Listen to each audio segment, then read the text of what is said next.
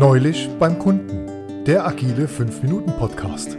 Ich bin Christoph Metz und freue mich, wenn der folgende Erfahrungsbeitrag Menschen dazu inspiriert, etwas in ihrer Arbeitsweise zu verändern.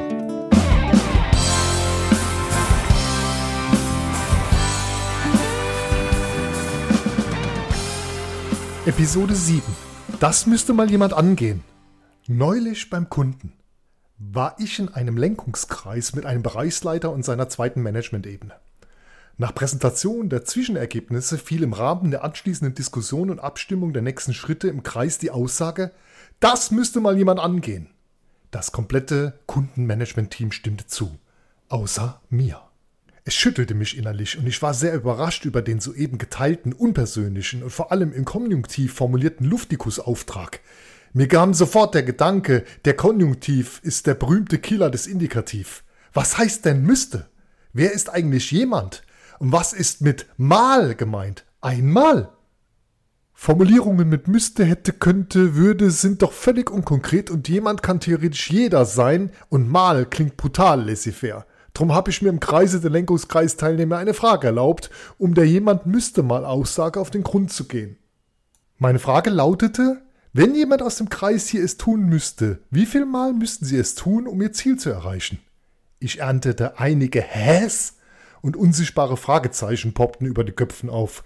Daher verleihte ich der Frage Nachdruck und ergänzte, jemand hier könnte auch jemand anders sein, der aus seiner Sicht es angehen könnte, vielleicht ein, zweimal, und dann würden sie eventuell sehen, ob wir uns dem Ziel nähern würden. Die Häs wurden lauter und die unsichtbaren Fragezeichen über den Köpfen konnte man wahrlich fett gedruckt sehen. Es war kurze Zeit vollkommen still, bis es aus einem Teilnehmer rausplatzte. Das verstehe ich jetzt nicht. Was meinen Sie damit?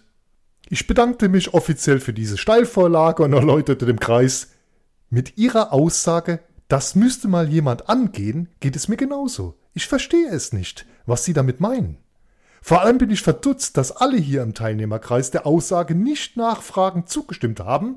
Obwohl keiner hier weiß, wer jemand ist, müsste auch tatsächlich geschehen soll und die Wortwahl mal sichtlich keine klare Initiative oder Kontinuität ausdrückt. Die Manager teilten sich gegenseitige Blicke mit kopfabwägenden, ungläubigen Bewegungen. Ich fuhr mit meiner Interpretation der Situation fort und bot folgende Empfehlung an. Was halten Sie davon, wenn wir jemanden konkret namentlich benennen und aus dem müsste mal eine klare Aufgabe formulieren, die dem Ziel näher kommt? Übrigens, ein wesentliches Element in einem Lenkungskreis ist es doch zu denken und zu lenken. Erstens, wir denken gemeinsam über die nächsten entscheidenden Fortschritte auf Basis der aktuellen Zwischenergebnisse nach.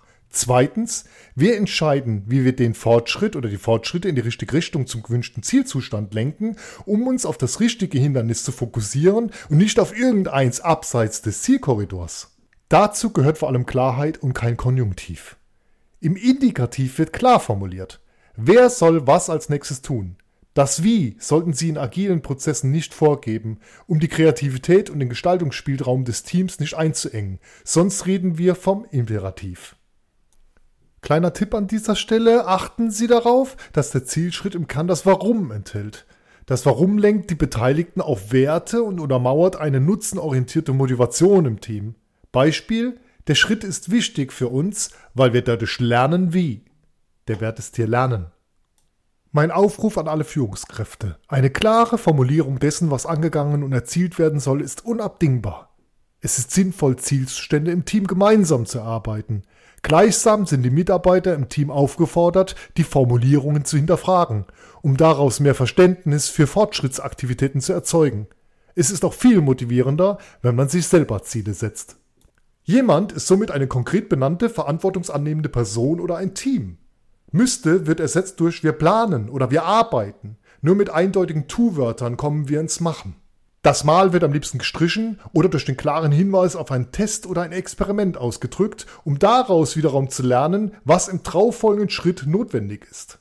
Last but not least, es wäre schön, wenn jemand von Ihnen mal darüber nachdenken würde, was Sie besser tun müssten, damit Sie konkreter in Ihren Formulierungen sein könnten.